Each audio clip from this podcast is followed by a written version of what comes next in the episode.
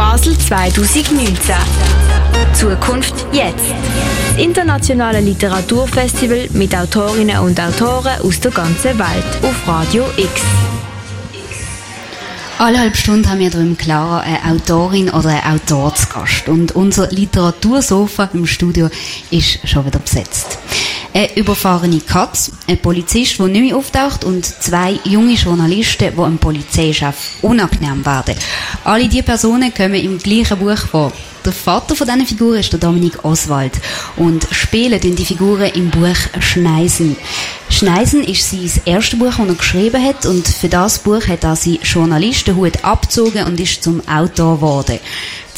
Claire Mikalev hat in das Buch hineingeschaut und redet mit ihm über seine ersten Schritte als junger Schriftsteller. Ein kurzer Crashkurs über Dominik Oswald, seinen Lebenslauf, kriegst du jetzt. Radio X, Radio X. Buch Basel 2019.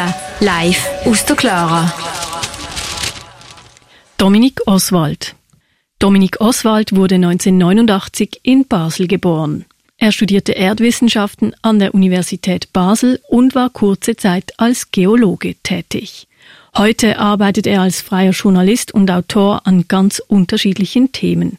Seine Arbeiten über Bergwelten, AHV-Reform und No-Bilag sind unter anderem in der Basler Zeitung, dem Tagesanzeiger, im SRF 10 vor 10 oder der Rundschau erschienen.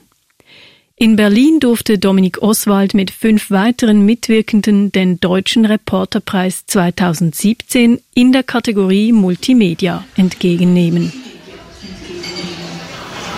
Dominik Oswald, herzlich willkommen hier bei uns bei Radio X. Merci.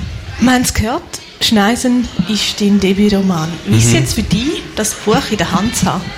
Ja, ist schon ein spezielles Gefühl. Ähm, ich habe es noch gar nicht so oft in der Hand gehabt, muss ich ehrlich gesagt sagen. Ich bin jetzt recht ähm, viel unterwegs gewesen.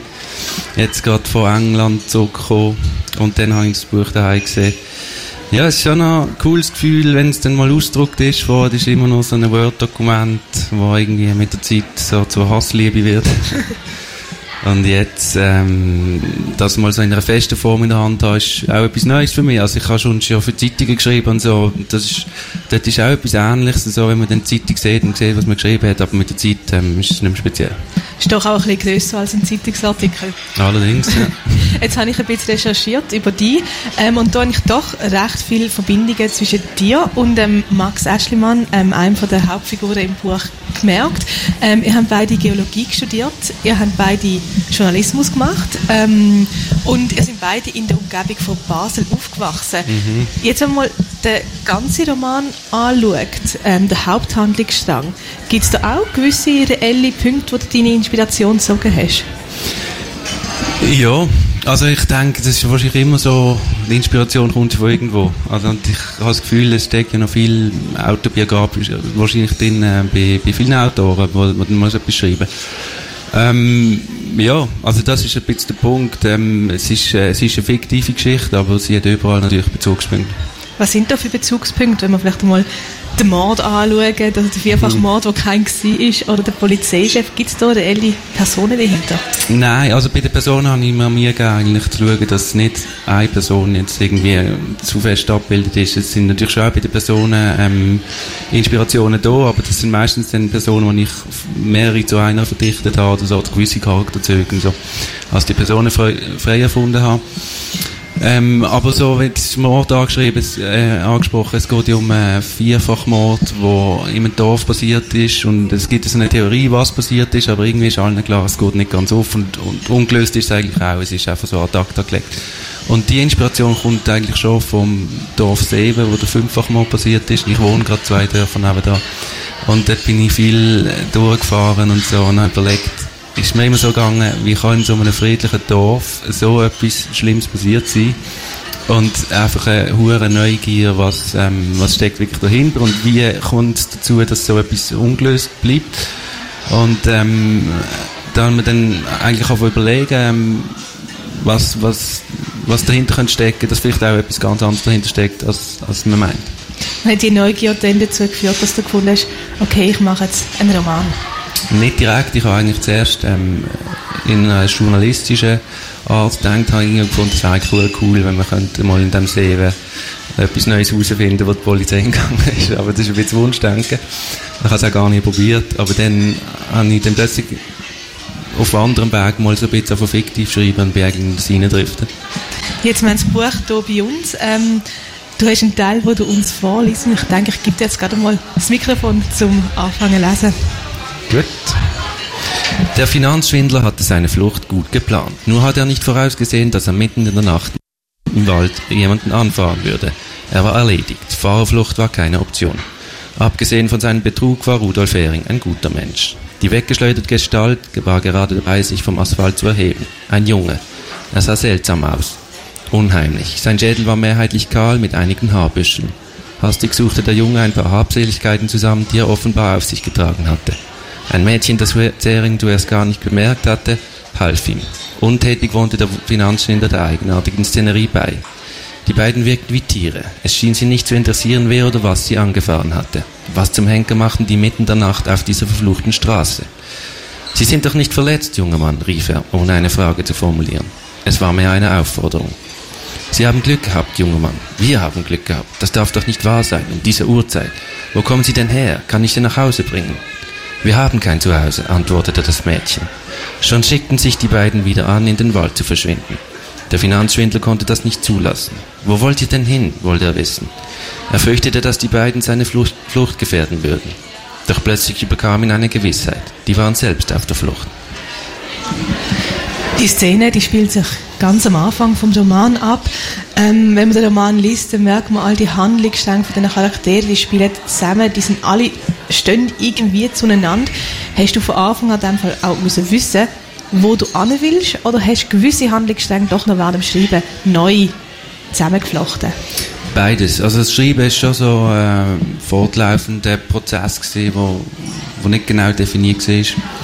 Für mich jetzt, aber so den Kern habe ich schon gewusst. Ich habe dann eigentlich an, eben an dem See, den ich erwähnt habe, ähm, habe ich mich orientiert und denkt, ich will eigentlich so ein Dorf konstruieren, wo eben harmlos wirkt, man nichts Böses vermutet und auch bei allen Charakteren, die vorkommen, sind normale Dorfbewohner, aber irgendwie stimmt etwas nicht, irgendwie verbergen alle etwas und, und keiner zeigt, wie er wirklich ist und so ist für mich liegt es wie ein bisschen auf der Hand, wenn man eben den Gegensatz sieht von einem friedlichen Dorf, wo man nicht würde erwarten, dass es mal fünffach mal passiert ist.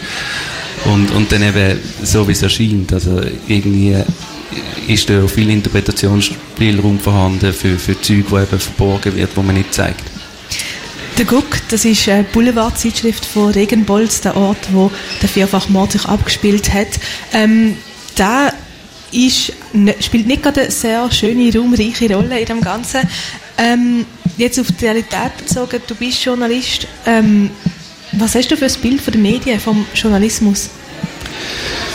Ja, ähm, eigentlich gut, aber schon auch ähm, ein bisschen Ambivalenz.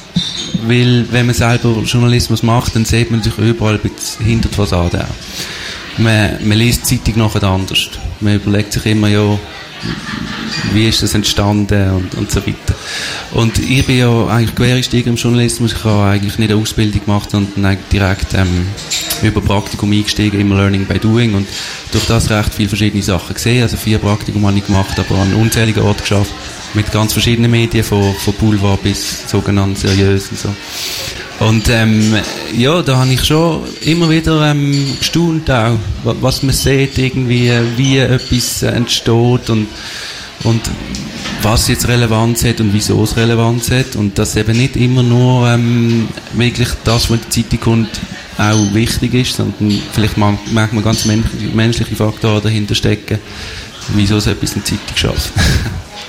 in deinem Alltag als Journalist hast du, oder schreibst du nicht so lange Bücher, Geschichten, die gerade 300 Seiten gehen. Ähm, was sind vielleicht auch Schwierigkeiten gewesen, wo du jetzt das erste Mal so einen Roman geschrieben hast? Ähm, ja, primär eigentlich keine. Ich, ich habe eigentlich schreiben, ohne Ziel einen Roman zu machen. Das ist mehr so ein Schreiben was ich zum Spaß eigentlich für mich gemacht habe. Ähm, das war wie ein Hobby am Anfang. Und dann erst mit der Zeit, als es dann mal jemand gegeben hat, gesagt, hey, mach das, mach das weiter. Und ist dann die Idee vom Roman im Raum gestanden und gegen Ende ist es dann nicht mehr so ein Hobby gewesen, sondern ist es wirklich Arbeiten. Und ja, es ist dort auch ähm, dann schon schwierige Momente gegeben, eben je mehr es gegen Ende gegangen ist, was einfach irgendwann angeschissen hat. Aber ähm, ja, es, ich kann es jetzt nicht so ganz sagen. Es ist schon wirklich etwas ganz anderes als ein Zeitungsartikel schreiben. Da kennt man die Länge vor, ich weiss, ich muss irgendwie 8000 Zeichen schreiben und, und dort ist ja immer das Thema auch ähm, Huren verkürzen und, und von gross nach klein gehen, oder? Und beim Roman ist ja dann eher so, ja, du musst, bist, kannst so lange schreiben, wie du willst, aber du solltest dich auch nicht verzetteln und so. Ähm, es gibt wahrscheinlich noch sehr viele junge Menschen da draußen, die gerne mal würden ein Buch schreiben oder einen Roman schreiben, etwas veröffentlichen. Was würdest du ihnen als Tipp geben? Ähm, einfach mal anfangen, so habe ich es gemacht. Sich von irgendetwas inspirieren lassen. Bei mir ist es so gesehen, also es gibt eine Szene im Buch, ähm, um die dreht sich das Ganze eigentlich, ähm, also dort fängt es an, dass, äh, Unwetter über das Dorf weckt, wo, ähm, wo ja eben eigentlich so harmlos ist und so ein bisschen etwas verbergt und das Unwetter deckt dann Sachen auf. Und durch das Unwetter passieren Sachen, wo sich dann eben das eine und das andere ergibt und irgendwann ist plötzlich alles nicht mehr so klar.